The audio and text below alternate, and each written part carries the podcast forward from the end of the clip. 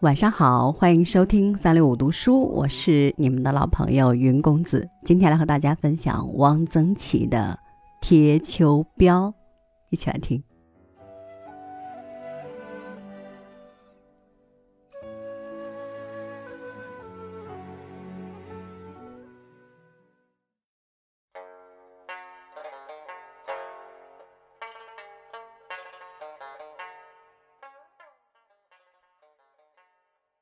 人到夏天没什么胃口，反食清淡，芝麻酱面，过水抓一把黄瓜丝儿，浇一点花椒油，烙两张葱花饼，熬点绿豆稀粥，两三个月下来，体重大多要减少一点。秋风起，胃口大开，想吃点好的，增加一点营养，补偿补偿夏天的损失。北方人谓之贴秋膘。北京人所谓贴秋膘有特殊的含义，即吃烤肉。烤肉大概源于少数民族的吃法。日本人称烤羊肉为成吉思汗料理，《青木志·中华腌菜谱》里提到，似乎这是蒙古人的东西。但我看元朝秘史并没有看到烤肉。成吉思汗当然是吃羊肉的。密史里几次提到，他到了一个什么地方，吃了一只双母乳的羊羔，羊羔而是双母乳，两只母羊喂奶的，想必十分肥嫩。一顿吃一只羊羔，这食量是够可以的，但似乎只是白煮，即便是烤，也会是整只的烤，不会像北京的烤肉一样。如果是北京的烤肉，他吃起来大概也不耐烦，觉得不过瘾。我去过内蒙几次，也没有在草原上吃过烤肉。那么，这是不是蒙古料理？颇可存疑。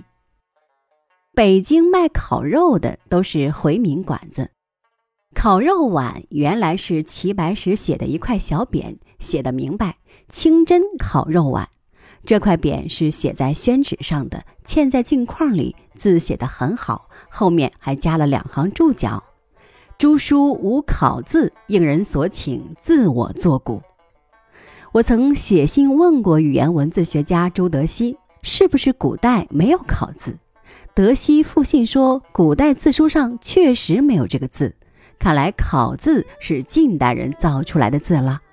这是不是回民的吃法？我到过回民集中的兰州，到过新疆的乌鲁木齐、伊犁、吐鲁番，都没有见到如北京烤肉一样的烤肉。烤羊肉串儿是到处都有的，但那是另外一种。北京的烤肉起源于何时？原始哪个民族已不可考。反正它已经在北京生根落户，成了北京三烤：烤肉、烤鸭、烤白薯之一，是北京吃的。代表作了。北京烤肉是在炙子上烤的，炙子是一根一根铁条钉成的圆板，下面烤着大块的劈柴，松木或果木。羊肉切成薄片，也有烤牛肉的，少。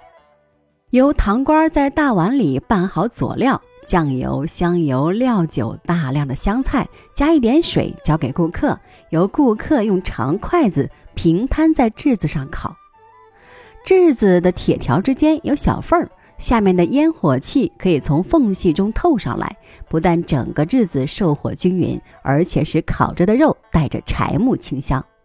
上面的汤卤肉屑又可填入缝中，增加了烤制的焦香。过去吃烤肉都是自己烤，因为炙子颇高，只能站着烤或一只脚踩在长凳上。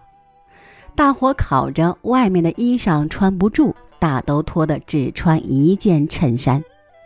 足蹬长凳，解衣磅礴，一边大口的吃肉，一边喝白酒，很有点彪悍豪霸之气。满屋子都是烤制的肉香，这气氛就能使人增加三分胃口。平常食量吃一斤烤肉问题不大，吃斤半、二斤、二斤半的有的是。自己烤嫩一点、焦一点可以随意，而且烤本身就是个乐趣。北京烤肉有名的三家：烤肉季、烤肉碗、烤肉流。烤肉碗在宣武门里，我住在国会街时几步就到了，常去。有时懒得去等质子，因为顾客多，质子常不得空，就派一个孩子带个饭盒，烤一饭盒，买几个烧饼，一家子一顿饭就解决了。烤肉碗去吃过的名人很多，除了齐白石写的一块匾，还有张大千写的一块。梅兰芳提了一首诗，记得第一句是“碗家烤肉旧驰名”，字和诗当然都是许基传代笔。烤肉季在什刹海，烤肉流在虎坊桥。从前北京人有到野地里吃烤肉的风气，玉渊潭就是吃烤肉的地方。一边看看野景，一边吃着烤肉，别是一番滋味。听玉渊潭附近的老住户说，过去一到秋天，老远就闻到烤肉香味儿。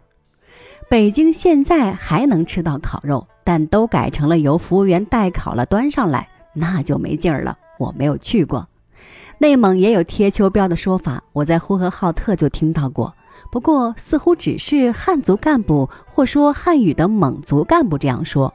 蒙语有没有这说法？不知道。呼市的干部很愿意秋天下去考察工作或调查材料，别人就会说哪里是去考察调查，是去贴秋膘去了。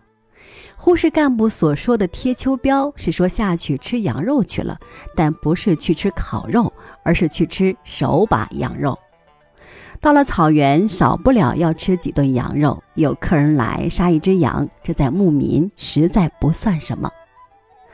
关于手把羊肉，我曾写过一篇文章，收入《普桥集》，资不重述。那篇文章漏了一句很重要的话，即羊肉要秋天才好吃，大概要到阴历九月，羊才上膘才肥，羊上了膘，人才可以去贴。